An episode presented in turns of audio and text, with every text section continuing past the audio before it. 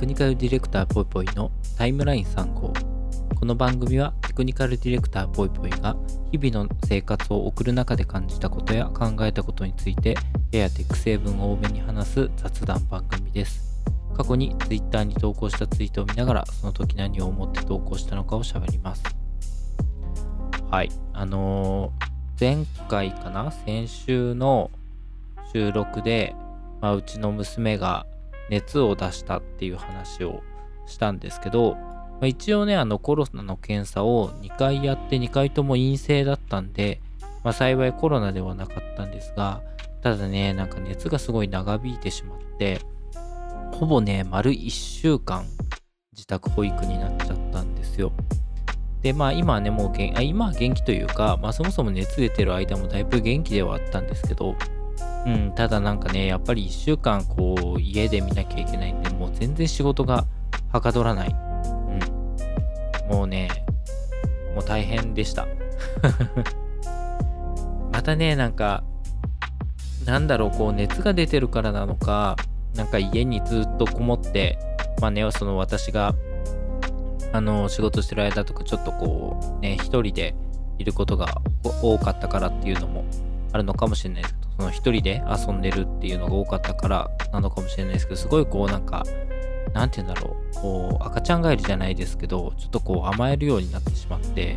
もう本当にね、一時期は、もう着替えも自分でしないで全部やって、ご飯もなんか全部食べさせて、みたいな。果てはなんかトイレの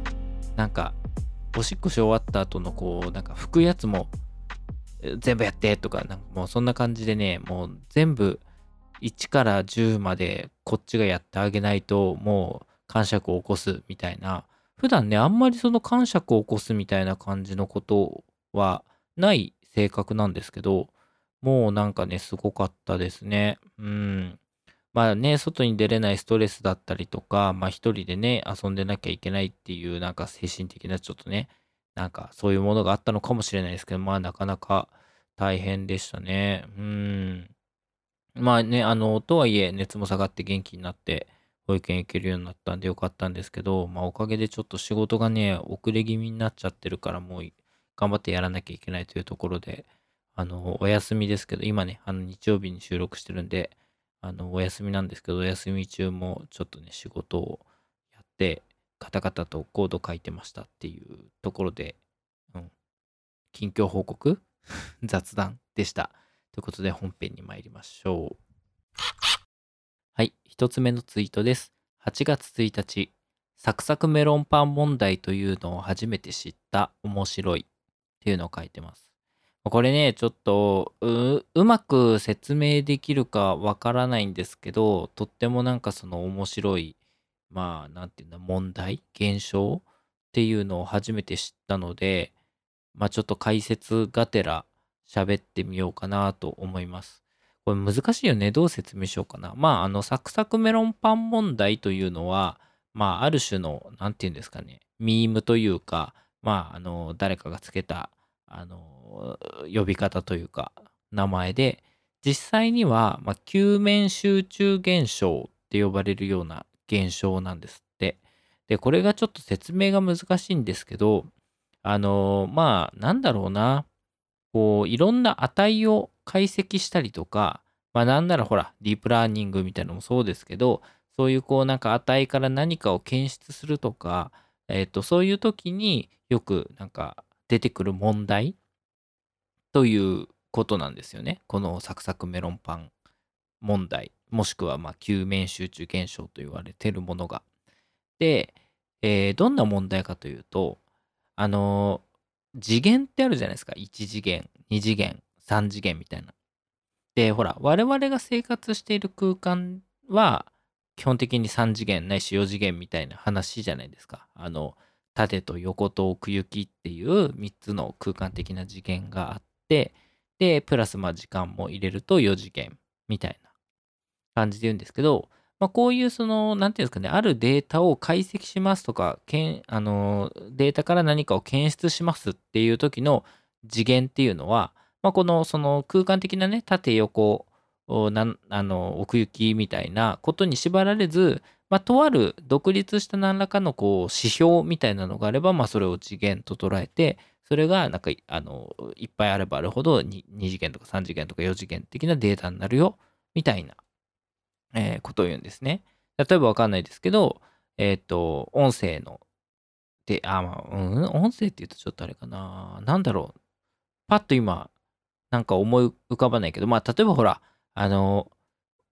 私という人間のこうね、情報を何かに入力したとしたときに、まあ、年齢みたいなことも一つの情報だし、性別みたいなことも一つの情報だし、まあ、身長とか体重みたいなのも一つの情報だと思うんですけど、まあ、そういうそれぞれの情報っていうのを、あのー、一つの次元としてデータとしては使って、えー、例えばほら私に近しい人みたいなことを検出しようと思った場合は例えば年齢が近しいとか、えー、体重が近しい身長が近しいとかそういうまあ一つ一つのこう何て言うんですかね次元の部分の、えっと、近さみたいなものとか、まあ、仮にそれらが多少こうずれてたとしてもその全体的になんとなくこの何て言うんですかねあ難しいね説明が空間的な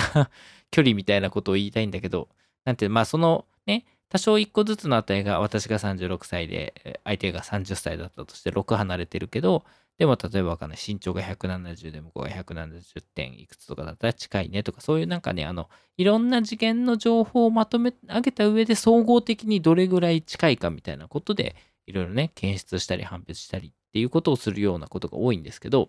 まあ、それが、えっ、ー、と次元数が多くなれば多くなるほど難しくなるよねっていうようなことの、まあ、一つの例としてこのサクサクメロンパン問題っていうのがあるんですよ。で、このサクサクメロンパン問題っていうのが何なのかって話なんですけど、まあ、例えば2次元のデータを考えましょうと。まあ、縦横でもいいですけど、縦横みたいな感じの2次元しかないところで、えっと、真ん中のこう中心みたいなところから、まあ、1距離が離れている、まあ、半径1の円みたいなのを考えてみてくださいと。で、その半径1の円みたいなところの中に、まあ、全部のデータが入りますよっていうふうに考えたときに、えっと、それの表面、例えば、えっと、距離が0.9以上、0.9から1の間のところの、まあ、ある程度、その、なんていうんですかね、あの、外側だけ、円の外側だけの部分が、まあ、あの、なんですかね、線の外側だけの部分を、なんとなくこう、端の値みたいなこととして捉えるとするじゃないですか。で、その端の値って2次元の場合だと、まあ、中心から0.9離れてるところっていうところで言うと、まあ、だいぶ少ないわけですよね。で、例えば、あの、この円の中に、まあ、データが均等にこう分布しているよって考えたときに、えっ、ー、と、大体このどれぐらいその表面にあるデータか中の方にあるデータかっていうのはその0.9より距離が超えているものかそうじゃないのかっていうのでこう割合を出せるじゃないですか。でそうするとその0.9以上の部分の、えー、面積と0.9以下の部分の面積っていうのの比を比べればあの大体こう外側に何パーセント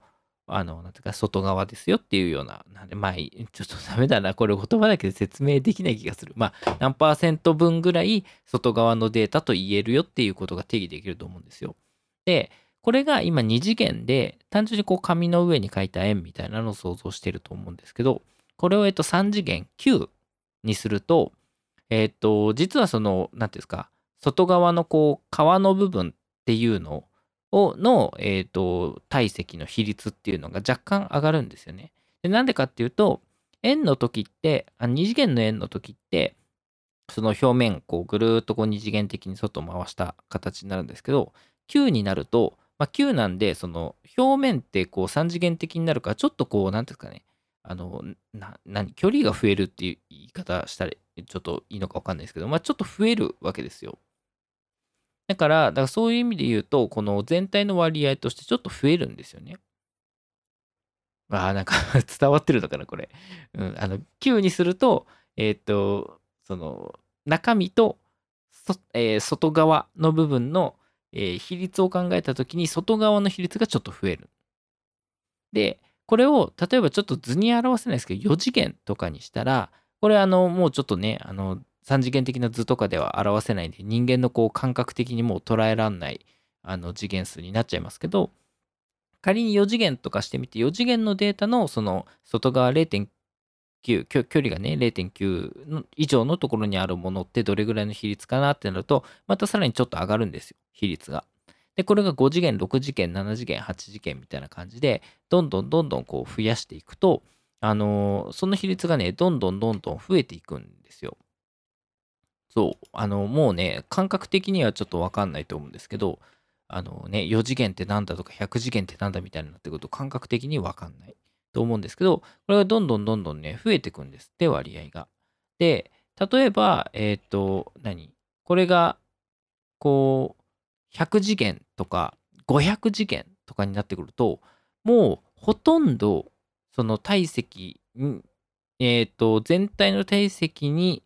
えー、対する表面の体積の割合っていうのが、もうほぼ500次元ぐらいいくと、もうほほぼ全てが表面のデータになるんですって。これなんかちょっとね、直感と反する気がするじゃないですか。なんですけど、もう次元数増えれば増えるほど、もうほとんど、あの、表面で、中っていうのがもうちょっとしかないよみたいな状態になるんですって。いや、めっちゃ面白いなと思って。で、これが、あの、まあ、いわゆる球面集中もん、えー、球面集中現象っていうふうに言われている、えー、もので、要はその仮に多次元の Q を考えたときに、その外側の方にデータが寄っちゃうよっていうようなことを言う時に使う言葉らしいんですけど、それをまあある意味こう揶揄するというか、という形で、まあ、3次元とか2次元とか次元の低いメロンパンだと、えっと、このサクサクのね、メロンパンのサクサクの甘い皮の部分って、えっと、外側にちょっと張り付いているだけだけど、これが、えっ、と、すごいこう多次元の空間になった時には、もうほぼ全体が全てサクサクになっちゃうんですよ。っていう言い方をして、まあ、あの、サクサクメロンパン問題っていうふうに言ったりするんですって。面白っと思って。うん、これここまで喋ってさ、面白さが伝わってんのかちょっとわかんない 自信がね、ゼロなんですけど、大丈夫かな？イメージ伝わってます？うーん、どうだろう？なんか、うまく説明できる気がしないんで、あの、ちょっとね、詳しく知りたい人はご自身で検索するなり、まあ、あの、このポッドキャストでね、あの、今回紹介したツイートのところに私が、あの、リンクぶら下げてあるので、そのリンクとか見てもらうと、まあ、多少理解してもらえるんじゃないかなっていうところなんですけど、まあ、そういうふうに次元がどんどんどんどん上がっていくと、どんどんどんどん、えっ、と、外側の方に貼り付いているようなデータのばっかりになっちゃうよっていうことを表すための、まあ、サクサクメロンパン問題っていうのがあるんですって。で、なんかこれ、あの、じゃあ外側の割合が増えて何が悪いんだとかいいんだとかっていう話で言うと、あの、例えばほら、中心に何かのデータが1個あって、それからこう、なんか近いものを選びましょうみたいなことを仮にやろうと思った時に、その2次元とか3次元とか次元数が低いものだと、あの、ある程度その均等にあのデータが散らばっているから、まあ、近いもの、遠いものって選びやすいんですけど、その次元数が増えれば増えるほど、ほぼその外側、要は距離がほぼ1になるようなデータばっかりになってしまうので、あんまりこう差がつかなかったりとかして、で、結果その解析が難しくなったりするんですって。うん。だから、その次元、あの次元の呪いって言ったりもするらしいんですけど、まあ、次元の呪いっていうのは、その今回の件以外にも、いくつかいろんな現象を取りまとめて、次元数が増えると、まあ、本来その何、我々が3次元とか4次元とかの空間で認識しているようなものとは、なんかちょっとこう直感的には性質と反するようなものとかが起きて、その結果、そのなんかデータの、えー、何、そういうこう、金棒検索みたいなものとかそういうものとか難しくなっていくよとかそういう、まあ、いくつかの事例を挙げて次元の呪いって言ったりするらしいんですけど、まあ、そういう感じでまあ難易度が上がるんですよね要はデータの解析をしたりとかそういうのをするためになのでまああの次元数がなるべく増えないようなデータセットを選びましょうとかあの次元数があんまりこう増えないようなモデルにしましょうとかまあそういうことを考えたりするみたいなんですけどね。うん。だからそう考えると、まあ、ディープラーニングってすごいなっていう話で、めちゃくちゃな大きな次元数みたいなものを扱いながらあれだけ検出できるようになってるのはすごいよなと思いますよね。ちょっと専門じゃないんでわかんないんですけど、ディープラーニングって、いわゆるほら、次元削除をしていく手法なんですよね。これも説明をどれぐらいした方がいいんだろう。前になんかこの回でもあれだよ、畳み込みの話した時にちょっと触れたかな。なんかあの、ディープラーニングって要は、えっと、例えばほら、わかんないですけど、500ピクセル ×500 ピクセルの画像が仮にあったときに、えっと、500ピクセル ×500 ピクセルだから何次元になるんだ？仮に白黒だったとしても、次元数としては、えっと、25万次元とかになるのかな？だから、あの、すごくもともと扱うデータって次元数が大きいんですよ。その、何？あの、あ、ごめんなさい、これもあの説明しなきゃいけない気がするけど、その次元数ってこう画像だから2次元じゃんとか思うかもしれないんですけど、あの、ディープラーニングにかける場合は、1ピクセル1ピクセルを1個の次元としてデータを扱うんですね。なので、そういう意味で言うと、2次元データではなくて、その各ピクセルが独立しているっていうふうに考えて使うので、まあ、25万次元みたいな感じのデータになるんですけど、それを畳み込みをかけて、どんどんどんどんこう次元を絞っていくというか、少なくしていくような、あのー、なんていうんだろうな、解析の仕方というか、あの、層の組み方をするんですよね。だからそういう意味で言うと、うまく次元の削減ができてるからこそ、金棒とかを、あの、なんこれとこれが、例えば、あの、これは猫の画像だっていうふうに当てるのだって、多分その、もともとある猫の画像みたいなものとか、これは猫であるというデータと入力された、え、画像が、え、近いから猫ですっていうふうに判断できるっていうふうになるはずなので、そういう意味で言うと、その多次元のままそれをやろうと思うとどうしても難しいところを、どんどんこう、うまい具合に次元をね、畳み込みによって削減をしていっている、削除していってるというか、うん、減らしていってるからこそ、金棒の計算ができるようになるのかな、みたいな気もするので、まあ、そういう意味で言うと面白いなと思いましたね。うん。次元の呪いって言うんですって。うん。まあ別になんかあの、これ以上の何かがあったりとかするわけじゃなくて、ただ単にあの面白いなって思ったからね、あの 取り上げたっていうだけなんですけど。でもなんかさ、わかんないですけど、こういうなんか面白名前をつけてくれると、ちょっとこう興味が湧くんでいいですよね。なんか次元の呪いですとか、救命集中問題ですとか言われちゃうとさ、なんか、うー、ふーんぐらいで通り過ぎそうだけど、サクサクメロンパン問題って名前ついてると、え、何それどんな問題なんだろうって思ってね、気になっちゃったりとかするじゃないですか。あ、それで言うと最近あの、ゆるコンピューター学ラジオとか、あの、よく聞いてたりするんですけど、あれであの、なんか、割とこういうその理系な現象みたいなものとかになんかそのおしゃれな名前がつきやすいみたいな話とかなんかあごめんなさい超うろ覚えだから全然違ったらごめんなさいですけどそんなような話をしてた回があったような気がしてて。うん。やっぱりなんかわかんないけどさこう何？キリスト教圏の人？キリスト教の人たちとかさそういう人たちはなんかもうキリスト教みたいなのが共通認識だと思ってるからなんかそのキリスト教の聖書みたいなところから名前を引っ張ってきたりとかなんかのねあの現象に名前つけたりとかするっていう風潮があるのかな？なんかあれ何なんでしょうね？あのすごいこうなんか宗教っぽい内容の名前つけがち問題みたいなやつね。うん。なんかパッと出てこないけど。ね、なんか、サクサクメロンパンとかの方が楽しくないとか個人的に思っちゃうんですけどね。いや、それで言うとさ、なんか、難しいよね。これをさ、なんかその、キリスト教圏の人たちが、キリスト教っぽい、キリスト教で出てきた何らかのものの名前をつけるのって、基本的には、あーってなってほしいからってことじゃないですか。その、うん、そうなのかな？ごめん、言い切っちゃうとあれかもしれないけど、その何かしらのさ、この有名なお話みたいなものとかになぞらえて名前をつけると、ああ、なるほどねってみんなが納得してもらいやすいからそういう名前をきっとつけるんですよね。多分ね。でもさ、キリスト教じゃない人には全然ピンとこなかったりするわけじゃないですか。だからそういうのってさ、どうなんだろうね。例えばわかんないですけど、日本人がめっちゃこう仏教の中の教えみたいなことをなんか、なんかの現象になぞらえてさ、あ現象になぞらえてじゃないか、逆か。なんかの現象をその仏教の教えみたいのになぞらえて名前つけてもさ、多分西洋の人はピンとこないわけでしょ。だからそういうね、名前の付け方とかがどうなのみたいになっちゃうし、なんかメロンパンとかの方がいいよね。わかりやすくて。まあでもどうなんだろうね。それ言い出すとメロンパンを食べたことのない文化圏の人はどうするんだとか言われちゃうのかな。うん。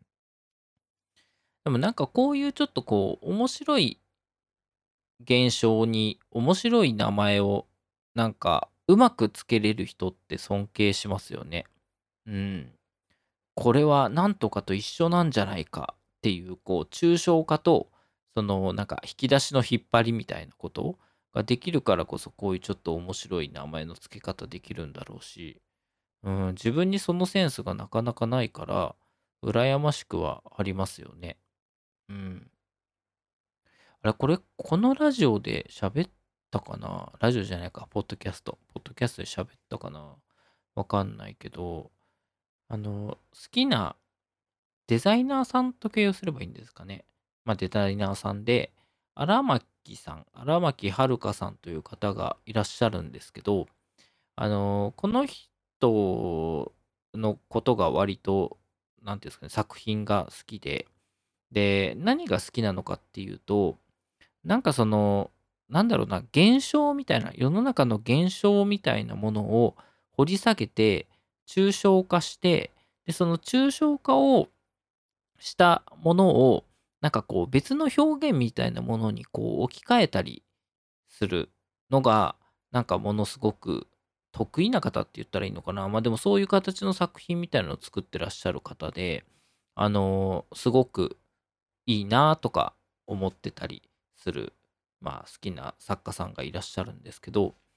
あのなんかこれなんでそれがいいなって思うかっていうとその私もエンジニアなんで何かしらこの現象みたいなものを見つけてそれをこう抽象化するってところまでは多分その日常的に同じようなことをやっているわけですよ。まあ、エンジニアって要はその物理現象みたいな、まあ、ソフトウェアだとちょっとね、わかんないですけど、電気とかそういうところとかだと、まあ、ある意味その物理現象、世の中にある、まあ、普遍的な現象みたいなものとかを、ある程度そのエッセンスをこう、なんていうんですか、吸い上げて、それを抽象化して、で、その抽象化したものを、何らかしらのアウトプットにつなげて使っていくっていうようなことをやるので、そういう意味で言うと、そのエンジニアも途中まではプロセスが一緒なんですよ。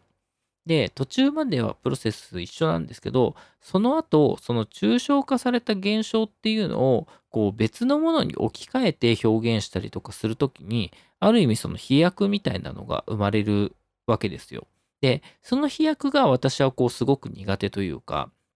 単純になんか同じレール上で考えてしまう。あの、何らかしらの現象を見つけて、それを抽象化して、で、同じベクトルでそれをこう使ったりとかするような形になっちゃうんですけど、それを一個その別の分野みたいなのに、こう横展開って言ったらちょっとね、なんか軽い言い方になっちゃいますけど、別の分野とかに紐付けて、そこにそのアイディアとかエッセンスを入れると、すごく新しいものっていうのが生まれるわけじゃないですか。で、その、そこがある意味そのいわゆるアイディアというか、っていうところなんで、そのこう発想の飛躍をさせるっていうところが私すごく自分で苦手だなと思うし、まあそこができる人っていうのをすごくこう尊敬をするので、まあそのデザイナーのね、荒牧さんの作品もすごく好きで尊敬をしているんですけど、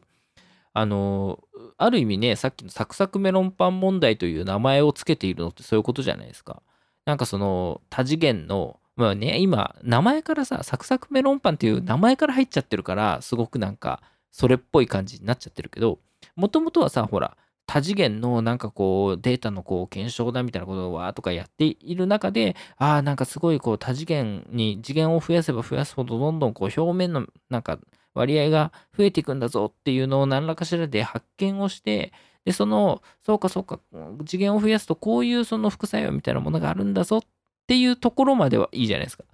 あの、エンジニアリングとしてね。なんか、ああ、そういう現象を見つけ、見つけた。で、見つけたってなって、それをそのまま同じベクトルでいこうとすると、さっきのその球面なんとか現象みたいな名前つけるわけですよ。球面集中現象みたいな。でもそうじゃなくて、そこで、あ、これってなんかさ、外側の部分ってこうメロンパンのあのカリカリの部分って例えると分かりやすくねとかさ、面白くねっていう発想が生まれて、いきなりサクサクメロンパン問題みたいなさ、名前つけるわけじゃないですか。その感じそのこうなんか発想の飛躍みたいなものがね、すごく私できないタイプなので羨ましいなって思うんですよ。うん、だからね、いや、いい、いいネーミングだなと思って、サクサクメロンパン問題、うん、いいなと思いましたっていうだけの話です。やばい、なんかこの話だけでめちゃくちゃ時間使っちゃってるわ。ちょっと早く次行こう。はい、すいません。あの、喋りすぎました。次に行きます。はい、続いてのツイートです。8月3日、ミッドジャーニーとダリで遊びすぎたらクレジットがもう枯渇しかけてて、あわや課金かとなってるっていうやつです。あの、これまあ、あの、最近結構流行ってて、ツイッターのタイムラインとかでも結構見た人がいるんじゃないかなと思うんですけど、いわゆるあの、画像生成 AI みたいなやつですね。あの、画像に対して、あの、文章で指示を与えてあげると、その指示に似たような、あの、画像が出てくるとか。例えば、そのなんか、なんだろうな、えっ、ー、と、真っ暗な、えー、森林の中で不時着した宇宙船を少年が見ているみたいな感じの文章を AI に読み込ませてあげると、そんな感じの絵が上がってくるっていう、いわゆる画像生成 AI みたいなもので、で、結構そのツイッターで今流行っててみんながわーってやって、うわーなんかすげえ絵が出てるぞみたいな、めっちゃかっこいい絵が出てるとかってやってるのが、まあミッドジャーニーっていうサービスですね。で、このミッドジャーニーと、あともう一個、あのー、最近すごいぞってなってて、で、まだこれクローズドベータだから招待が来ないと、あの、体験できないやつなんですけど、ダリっていうやつがあって、で、私一応そのダリもミッドジャーニーも両方使えるので、あの、両方で、あの、いろいろ遊んでて楽しいなと思いながらいろいろやってたんですけど、まあそのミッドジャーニーはね、結構そのまあツイッターとかで上がってるのを、あの見てる方もいらっしゃると思うんですけど、割とこう絵画っぽい感じの出力が多いんですよ。でだから割となんかこう、おしゃれな絵みたいな感じのものが結構生成されやすくて、でだから割とね、ツイッターでもなんかすごいぞっていう風になってたりするんですよ。で、もう一個、ダリの方は、もうちょっと結構実写のデータセットとかどうも使ってるっぽくて、あの、まあ、絵っぽいのもいけるし、実写っぽいのもいける。ダリは。で、なんですけど、あのー、割とそのせいで外れも多いというか、まあ、外れて何をもって外れっていうかっていう話なんですけど、あのー、適当に指示しただけだと、なんか、しょぼい絵っぽいのが出ちゃうんですよね。これ別に AI 的には外れじゃないと思うんですよ。で、ただそのデータセットでこうなんか、しょぼい絵とか、しょぼい写真みたいなものとかも全部多分食わせてるから、AI 的にはそれを学習した上で多分出してるんでしょうけど、こっちからすると、なんかあの、すごく、あの、全然入れた言葉には合ってるんだけど、なんかその画像としては魅力的じゃないような画像とかも結構生成されちゃうっていうような感じで、うん。で、まあしかもダリの方がそのイラストだけじゃなくて写真みたいなものとかもあるんで、なんか、あの、すごい、なんていうんですかね、風景画みたいなものとか結構強いっぽいんですけど、うん、でもなんかちょっと頑張らないと変な絵が出てきちゃうよっていうのが、まあ、ダリって方ですね。うん。で、まあ、あの、この2つでね、いろいろとこう同じ言葉入れてみたら、両方ともこうどういうのが出るのかなとか、まあ、どういう、あの、どういう文言を入れたら、どういう文章を入れたら、まあなんかそれっぽい自分の理想とする絵になるのかなとか、こうね、結構いろいろ遊んでたら、まあミッドジャーニーもダリも、あの、一応こう無料で遊べるというか体験できるんだけど、まあ、回数が決まっていて、その回数を超えたい場合はお金払ってねみたいなやつなんで、あの、遊びすぎてね、ちょっとクレジットが枯渇しているので、これ以上遊ぶためにはちょっと課金しなきゃいけないなみたいな感じにはなってるっていう状況なんですよね。うん。それで言うと、これなんかちょっと個人的には面白いなと思っていて、このミッドジャーニーとかダリとかに、えっ、ー、と、言葉を入れて、なんとなくこう自分がこんな絵が出してほしいなみたいなものとかを出させるための説明みたいなのを一生懸命こう考えて入れるんですよ。例えばさっきほら説明してたこう宇宙人とか宇宙船がどうたらみたいな話とかで、あの最初ね、ダリの方に、あの適当にこうなんか宇宙人、不時着した宇宙船から出てくる宇宙人の絵ぐらいの流度のやつを、あの、なんていうか送、送ったというか、その入力してみたんですよ、ダリにね。で、それで生成させると、なんかすごい、あの、子供が描いた宇宙人の絵みたいな感じのが出てきちゃって、あ、いや、そういうんじゃないんだよな、みたいな、もうちょっとこう映画のポスターっぽい感じのやつがいいんだよな、とか、そのもうちょっとリアルな感じのやつを生成したいんだよな、と思って、これもうちょっとちゃんとこう条件を書かなきゃいけないなと思って、薄暗い、えー、森の中に不時着した宇宙船から宇宙人が出ている。で、森は、えーと、霧に包まれていて、えー、宇宙船は光っていて、そのこう木漏れ日みたいのが見えている。で、その、えー、不時着した宇宙船を少年が、えー、見ている。みたいなぐらいの結構細かい描写を書いて、で、入力したら、したら結構ね、なんかあの、すごい本当にこのまま映画のポスターにできるんじゃないかみたいな感じ、未知との遭遇じゃないですけど、みたいな、なんか本当に、あの、一瞬実写かと思っちゃうような感じの。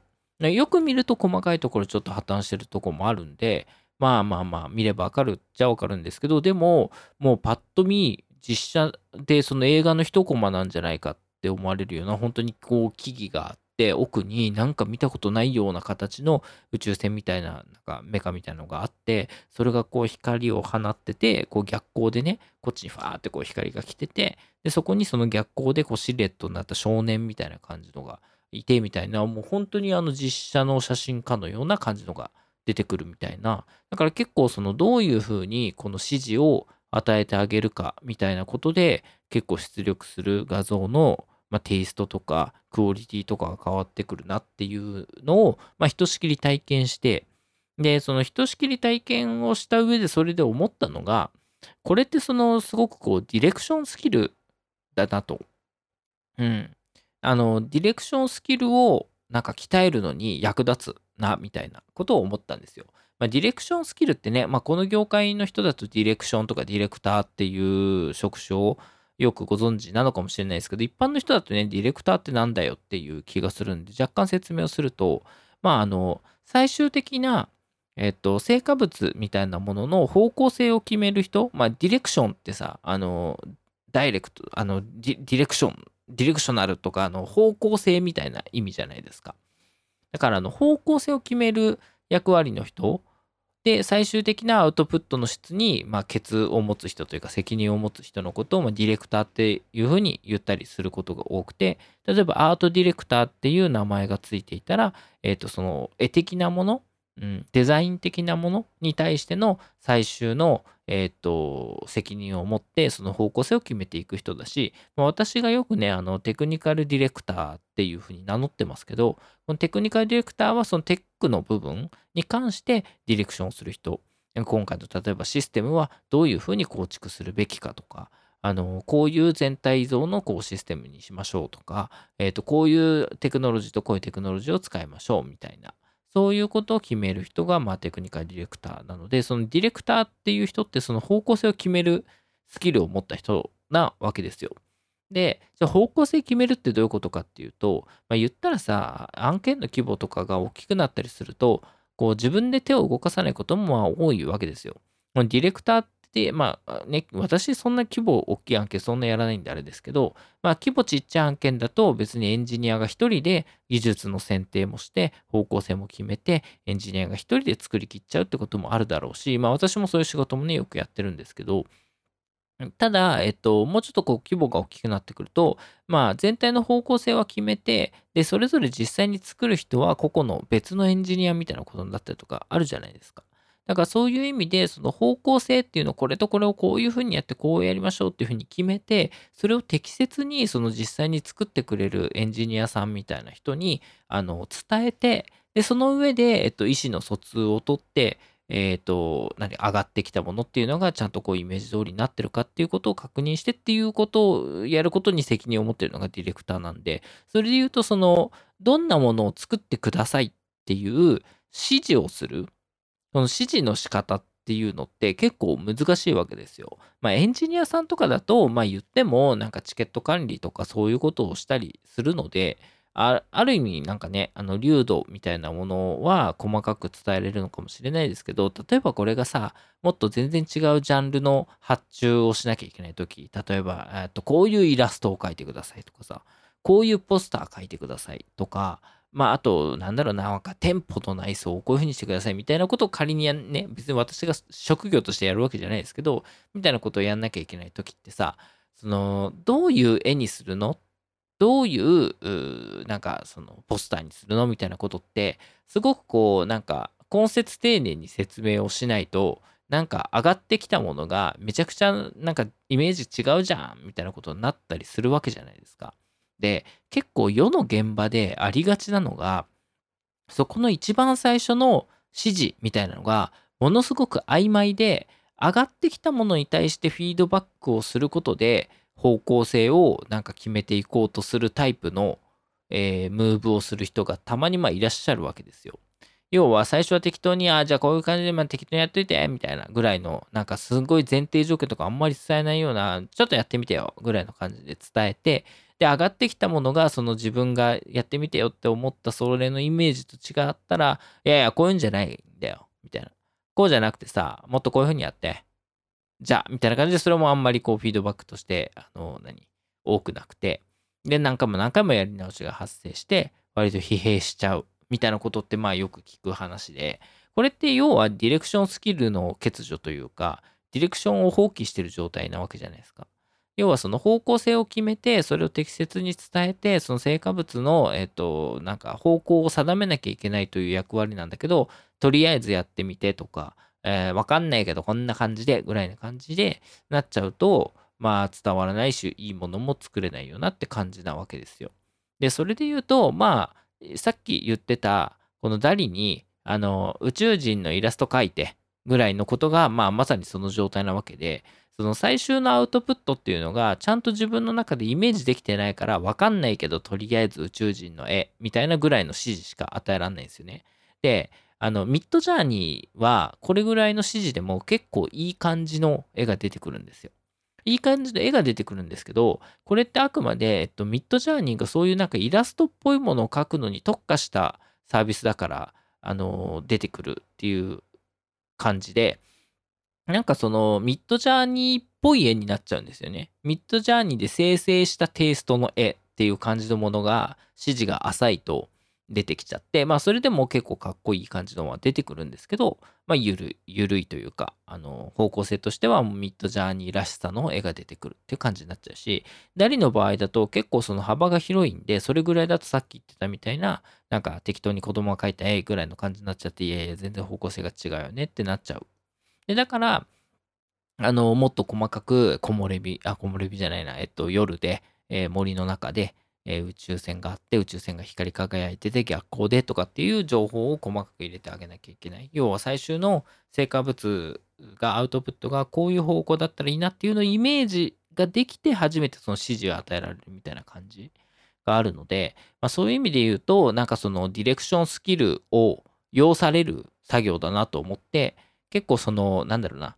ディレクションスキルを向上させるためにみんなダリやったらいいんじゃないみたいなのをちょっと思ったりとかしたっていうとこなんですよね。うん。私も結構ね、あのー、これ多分なんか、わかんない。人によっては、いやいやいやっていう風に思っている人もいるのかもしれないですけど、私が結構そのディレクションをやんなきゃいけない時って、前提条件からみっちりと人に話すんですよ。割とこうライトな仕事だったとしても、えっと、きちんとこのプロジェクトはこういうプロジェクトで、えっと、こういうふうに今進んでいて、で、この部分のこういうものを作ろうと思ってて、その中のここの部分のこれがこういうふうに足りてないから、あなたに対してこういうことをやってほしいんですっていうような、結構細分化して伝えるたちで、で、これがさ、なんかまあ、あの、いやいやいや、そんななんか自分がやる作業ってその全体のこととかに関係ない。もう、もう端の端でちょこっとやるだけじゃん。そんな風にいちいちうだうだうだうだ長いこと言わなくても別にできるからいいよ。めんどくさいよ。言わないでわざわざって思ってる人ももしかしたらいるのかもしれないんですけど、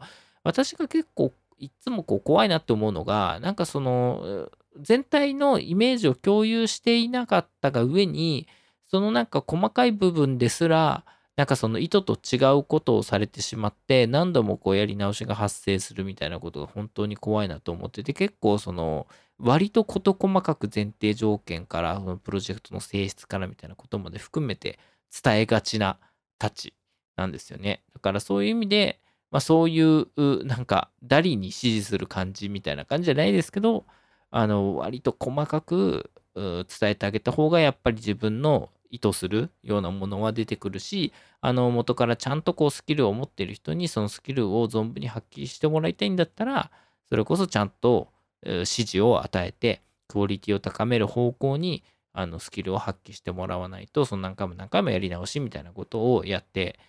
そこにね、その人のリソースを使っちゃうともったいないんでっていうのはあったりしますよねっていうのを、あの、全然関係ないんですけど、ダリをやってた時にふと思った。っていう話でした。逆にね、なんかミッドジャーニータイプもある気がしてて、例えばイラストとか発注するんだったらさ、こんな絵描いてくださいっていうのをこっちが事細かに言わずとも、えっと、もう理想としているような絵柄で描く絵師さんを見つけてきて、その人に結構その、お任せで頼んじゃった方が、こう、あのね、クオリティが高くなるよってことももちろんあると思うんで、それは一概には言えないんですけど、まあ、とはいえ、その絵師さんを選んでくるっていうことがディレクションのスキルではあったりするんでね、今回ミッドジャーニーとダリみたいな2つしかない。まあもっと本当はね、サービスあるんですけど、あの、世の中にはね。ただまあ2つしか選択肢がないっていう時だったらやっぱね、事細かにやんなきゃだろうし、まあその選定の技術だったり、伝え方の技術だったりっていうのが、まあね、ディレクションのスキルとしてうん、必要になってくるようなって気がしますよね。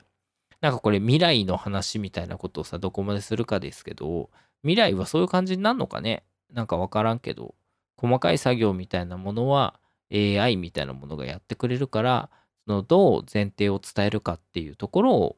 ね、スキルとして持ってた方がもしかしたらいい世の中になるのかもしれない。まあでもどうなんだろうわかんないね。ダリとかミッドジャーニーとかも結局さ、元のデータが大量にない限り、こういう学習はできないものだから、なんかそのね、絵柄みたいなものとかを、なんか何もインプットなく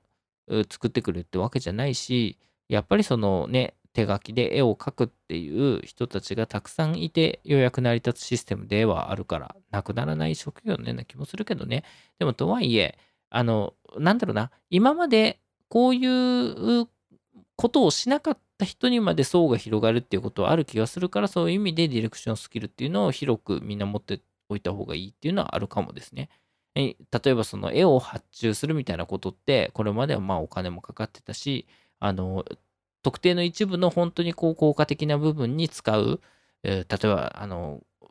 弊社の製品の宣伝をするためにこういうポスターを作りたいからそのイラストを描いてほしいんだみたいなお金を本当にかけて依頼をしてっていうような人たちだけが、え、ー、と、ちゃんとお金を払って発注をしてたんだろうけど、そうじゃない。例えばほら、イラスト屋がタダだったから世の中のいろんなね、あの資料にイラスト屋のイラストが入るようになったみたいなことと同じで、今までもちろんそのちゃんとしたものに関してはちゃんとイラストレーターさんとかに発注はするんだけど、あの、そうじゃない、もっとライトな自分の資料にこういう挿絵が欲しいとかっていうレベルの、えー、ものとかに使ってくる人たちっていうのが増えてきて、そのイラストを、えー、自分の、なんだろうな、アウトプットに利用するっていうものの裾野みたいなのがどんどん広がるっていうことになるだろうし、そうなってくると、やっぱりその、なんていうんですかね、そういう人たちはみんなこう、ディレクタースキルみたいなのを持っていないと、いけなくなったりするしっていうところでやっぱりもうディレクションのスキルって結構ね必要になってくるんだろうなという気はしていてうん。っていうのをまあそのミッドジャーニーとダリで遊んでて思いましたっていう話でした。これも長くなってしまった。次いきます。はい続いてのツイートです。8月6日。そういえば2020年上半期買ってよかったもの第1位は完全にこれだわ。ということで Amazon のとある商品のリンクを貼っています。えー、その名も、ダイセルミライズ。排水口ゴミ受け。水切りネットバスケットいらず。お掃除楽々。あれ？え？これ商品名合ってんのかな？ごめんなさい。ちょっとね、商品名あの Amazon の表記通りに読んだら、え、こんなんだっけみたいな感じになってるんで、えっ、ー、と、ごめんなさい。商品写真の方に書いてあるやつ、改めて読みますね。えっと、バスケットいらず、排水かごいらずでお掃除楽々っていう名前の商品ですね。うん。あのー、そもそも上半期とか書いておきながら上半期がいつまでなのかちょっとよく分かってないんですけど、6月までだとしたらだいぶ過ぎちゃってるんですけど、あの、最近な、どれぐらい前 ?1 ヶ月も経ってないかな。ちょっとね、最近これを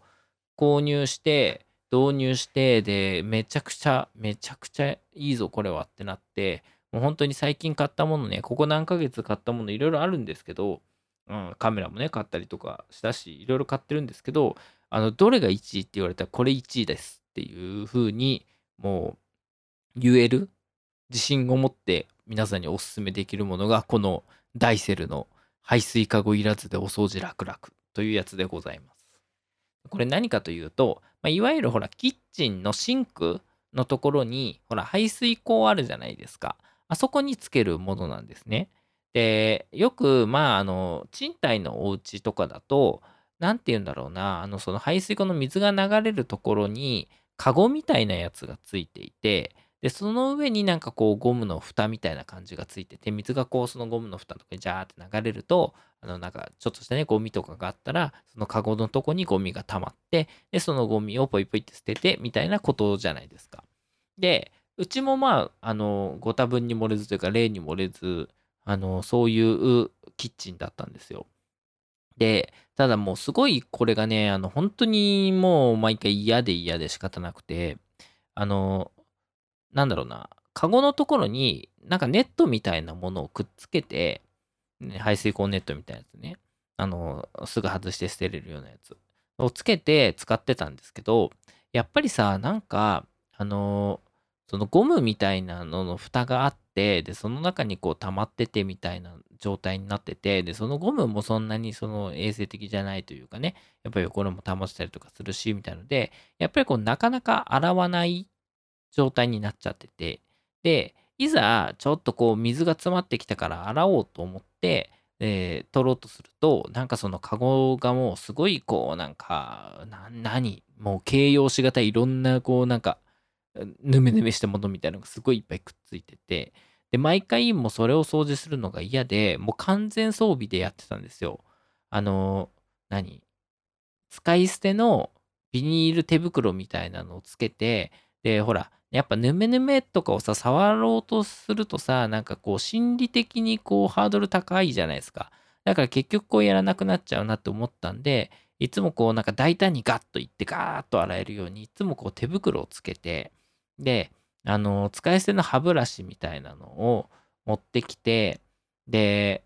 そのカゴをポイって、あの、カゴじゃない、網を、網じゃない、網か、網をこうポイって捨てて、で、全部、あの、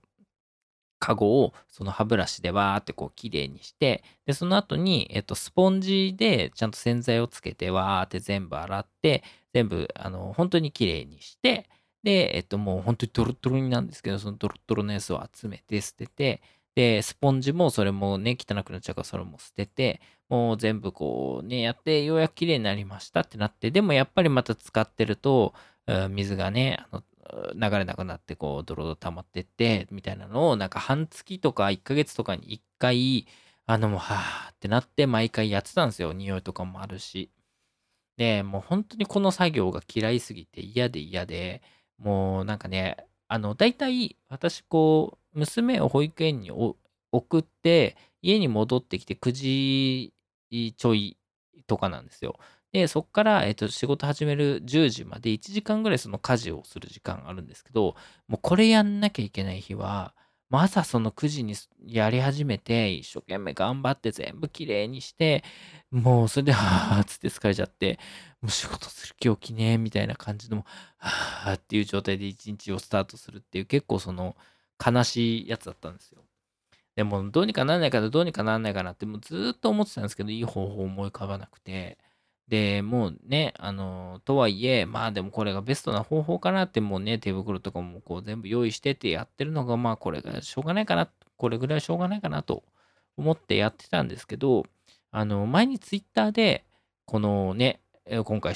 紹介する 商品、このね、排水かごいらずのやつっていうのを見つけて、なんかそれがめちゃくちゃいいっていうのを見つけて、ああ、そうなんだと思ってちょっと気になってたんですね。これどういうものかっていうと、あ、そうそう、もののね、説明してなかった。これどういうものかっていうと、要はさっき言った、えっと、もともと備え付けにあるカゴみたいなものをもう取ってしまいましょうと。要はほら、その汚れが溜まるのとかってさ、そのカゴとかのなんか細かい隙間とかにすごい汚れが溜まっちゃって、それがヌメヌメし始めて、で、それを洗うのも、その普通にこう、ジャーって洗っただけだと溝に入ってるものとかね、そういうのが取れないから、いちいちこう歯ブラシ持ってきてとか、それが大変だから、もう、いっそカゴ使わないと。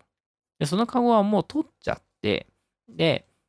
そこに、あの、この商品ね、排水かごいらずでお掃除楽々って商品が、ただの、なんていうんですかね、リングみたいな、輪っか状になってるプラスチックなんですよ。だからそんなにあの、さっき言ってるみたいな、こう、溝みたいなものとか全然ないので、簡単にまあ洗えるような、まあ、ただのリングになってて、で、そのただのリングのところに、そのゴミ受け用の、そのポイって捨てれる、あの、さっきもね、あの、カゴにかけてたような、網網のメッシュみたいなやつをくっつけるんですよ。使い捨てのやつ。で、そうすると、まあ、カゴはないんだけど、そのメッシュをあのリングの部分が支え支えてくれるんで、普通にこうね、排水溝とかにゴミとか流れたものはそこでキャッチしてくれるし、で、なんならもうカゴがないので、あ、なんかゴミがいっぱい溜まったなって思ったら、そのメッシュの部分だけ取ってポイって捨てて、で、あと、そのね、ただのリングなんで、そのリングの部分をジャーってこう洗えばおしまいみたいな感じのやつなんですよ。だからすごいその排水溝掃除が楽になる。っていうやつで、なんかそのツイッターで見たときに、ああ、便利そうだな、良さそうだな、でもこれなんか、あのね、使ってるとなんか弊害あるんじゃないかな、みたいなこともちょっと思って、例えばほら、あのカゴがない分なんか匂いが上がってきちゃうとかさ、そういうことあるんじゃないかなとか、そのメッシュの部分とかがなんか外れて中に落ちちゃって大変とかさ、そういうことあるんじゃないかなとか思ってて、えー、ちょっと使ってみたいなと思ったんですけど、で、私がね、そのツイッターで見たときはなんか100均かなんかに売ってたっていうのを見たんですけど、そのうちの近くの100均とか、ちょっとこう一駅先の100均とかで、あのー、たまたまね、行く機会あった時に探してみてたんですけど、うちの近くの100均だと扱ってなくて、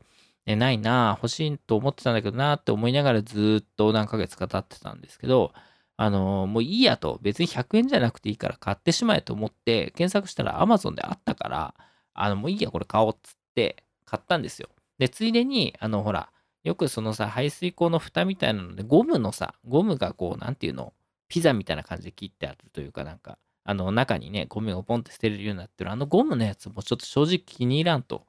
うん。あれほらなんかさ、お箸とかがスポンってその中にこう入っちゃったりとかするじゃないですか。で、あんま衛生的じゃなくて、汚いとこにね、お箸とかプシュって入っちゃったら嫌だしっていうのもあったんで、なんかあのね、蓋みたいなやつ買って、で、ほら一応これメッシュをさ、だけでこうなんていうのやるから、なんかあんまり大きいものとか重いものとか捨てるのもあれかなと思って、なんかその蓋がついてて、で、その蓋の脇のところにちょっと溝があって、お水とか細かいゴミとかそこから落ちるんだけど、大きいゴミは落ちないよみたいな。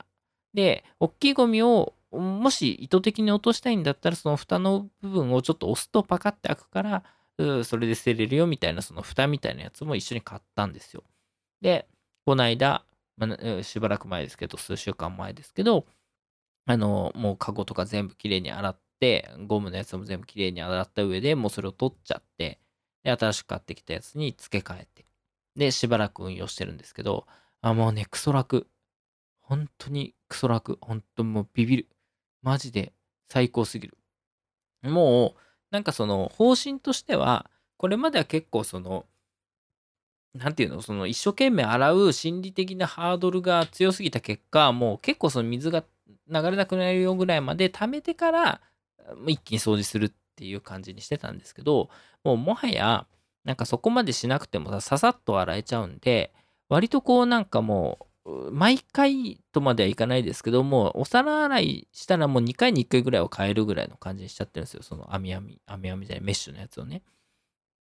だからもう、お皿洗いバーってやって、はい、終わりましたってなって、そしたらもう蓋をパカッと開けて、その中のメッシュ取って、で、メッシュ入れ替えると。で、あの、そのリングの部分とか蓋の部分とかが汚れてたら、ささっと洗っておしまいみたいな感じにしててね、もうね、すげえ楽。いや、もう今までが何だったんだっていうぐらい、もうめちゃくちゃ楽で。いや、ほんと導入してよかった。もう本当に今季ナンバーワンと言っても過言ではないようなアイテム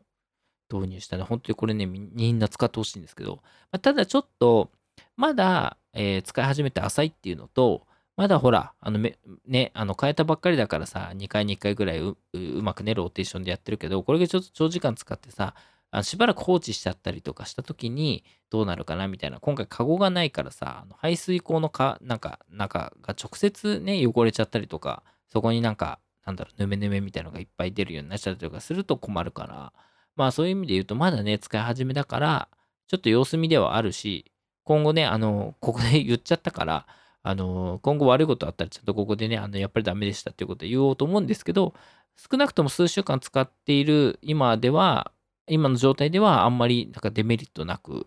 全然いいことしかないよねっていう状態で使えてるかなと思ってます。うん。だ本当にね、家事する人はこれ買った方がいい。本当にいいよ。うん。それで言うとね、あの、本当はもう1レベル上げたくて、あの、うち食洗機ないんですよ。で、食洗機が欲しいなと思いつつ、ちょっと置くスペースがなくて、あの、ずっとね、どうしようかなと思ってて、で、もしね、仮に食洗機置こうと思うと、ちょっとキッチンの上側になんかね、ちょっとしたこう網棚みたいなのが最初からこう備え付けでついている物件なので、その網棚をなんかで、ね、外したりとかしないと多分入んなさそうで、うん、そういうのやんなきゃいけないんで、ちょっと二の足を踏んでるんですけど、で、食洗機をね、仮に導入すると、これのワンレベル上のことができるらしくて、なんか要はもう毎日洗い物をするときに、もうこれを外してメッシュを捨てちゃって、で、上の蓋とこのリングをもう食洗機に一緒にぶち込むんですって。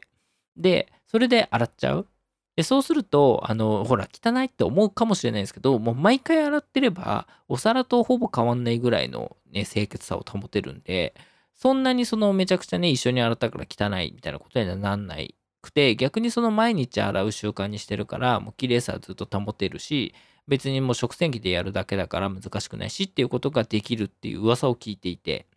わあ、そのオペレーションめっちゃ楽楽そうだな、いいな、みたいな気がしてて、ちょっとね、うん、でもちょっと、なんかいろいろね、仕事もバタバタしてるから、いちいちこうなんか、うちのサイズに合う食洗機を探しに行ってとか、こう上の棚をこうね、なんか取ってとかそういうのをやるのちょっと面倒でできてないんですけど、ちょっとこう暇ができた際には、食洗機導入そのワンレベル上の排水口オペレーションみたいなことを完成させたいなと思っているという、非常になんか主婦的なことを喋ってしまいました。はい、以上でございます。はい、ということでね、あの、一番最初のサクサクメロンパン問題が長すぎて、今回収録がやばい久しぶりに1時間ぐらいになっちゃった。あかんよ、あかんよ。こんなにね、長く喋ったってみんな聞いてくれないんだから、このもっとサクッと終わらせたい。うん。いや、まあでもなんかね、あの、家事、育児みたいなこともうちょっと喋っていきたいね。なんかこういうことやったらよかったよみたいなことかね。なんかそれで言うとさ、なんかもう、そ、ろそろというか、うん、そろそろって言ったらいいかわかんないですけど、ちょっとこう、もしそうじゃない方がいたらごめんなさいなんですけど、もうもはやさ、なんかあの、育児、家事みたいなことに関して、なんかその、男性がやるとか女性がやるみたいな空気感から離れ始めてる世代が多いんじゃないかなと思うんですよ。わかんない。うちもそうですけど、別にあの、うちは奥さんが、あのね、女性だから育児をやんなきゃいけないっていう風潮ではないので、うちの家庭は。私が結構やってる部分もあって、あまあ、あの全部が全部100%じゃないんですけどね。分担はするんですけど、割とこう私が多めの運用をやってたりするっていう意味でも、もうもはや男女差みたいなのもそんなにね、あの、現役世代ではなくなってきてんのかなみたいな。上の世代はまだね、あの固定概念とかあるかもしれませんけど。っていうことを考えたときに、なんかもうちょっとさ、この、この界隈とかでもさ、なんかこう、育児の話とかしてみたいよね。うちはこうやってるみたいなのが、まあ、もちろんそのね、今言ったみたいなこの商品がいいですよぐらいのレベルでもいいだろうし、なんかまあせっかくね、あのテックな業界で働いているから、そういうところとか、あの働き方みたいなことだったり、そのテックな人だからできるなんか仕掛け作りとかでもいいだろうし、えー、なんかそういうね、あの話ができる場が欲しいなっていうのを最近ちょっと思ってます。うん。なんだろうね。まあ、自分が喋るとしたらどんなネタあるかなって考えても、パッとは思い浮かばないんだけどね。なんかどっちかっていうと、あんまりテックなことを活用してない人話になっちゃうかもしれないな、うちの場合。今言ったみたいな、この、こういうアイテムが便利ですよとか。わかんないけど、あの、洗濯洗剤ジェルボールに変えるとめっちゃはかどるぜとかそういう話ぐらいになっちゃうかもしれないから。あ、でも時間の使い方みたいなことは多少話せるかもね。わかんないけどね。うん。まあ、っていうので、なんか育児話みたいなのもここら辺でポロポロとこぼしたりとかしながら、まあ別のところとかでね、いろいろ他の人と喋れる機会とか作っていけるといいな、みたいなことを今、ちょうど喋ってて思いましたっていう感じです。まあ、ポッドキャストはちょっと長くなっちゃうんで、ここら辺で締めましょう。ということで、この番組はほぼ毎週こんな形でテクニカルディレクターぽいぽいが感じたことを喋っています。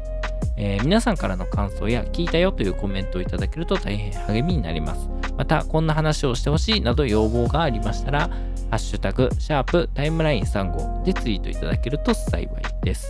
はい、ということでごめんなさい。今回長くなってしまいました。もうみんななんか3倍速とかで聞いてください。うん。これをエンディングに言ってもしょうがないんだけどね。うん。っていうところで、今回はこの辺で皆様さようなら。